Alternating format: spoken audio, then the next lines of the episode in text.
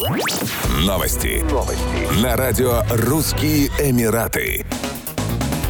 Управление здравоохранения Дубая начало принимать заявки на проведение вакцинации против COVID-19 среди детей в возрасте от 5 лет. Родители могут записать детей на прием в мобильном приложении управления. Дети, имеющие резидентские визы, получили возможность привиться вакциной Pfizer-BioNTech. Текущая вакцинация против COVID-19 доступна для граждан и жителей Дубая, имеющих действующую резидентскую визу Дубая в возрасте 5 лет и старше, говорится в сообщении управления. В конце января в Дубае было принято решение о расширении программы вакцинации среди детей младших младшего возраста. В то время как взрослые уже были защищены вакциной от инфекции, число заражений среди непривитых детей выросло. Несмотря на то, что риск тяжелого заболевания среди детей от 5 до 11 лет ниже, чем среди взрослых, число случаев госпитализации детей продолжает расти на фоне распространения штамма омикрон.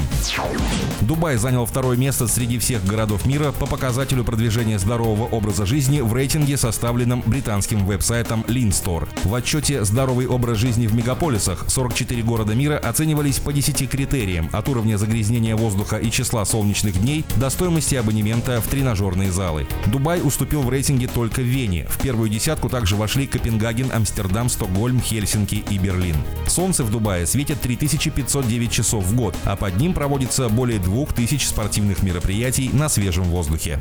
Еще больше новостей читайте на сайте RussianEmirates.com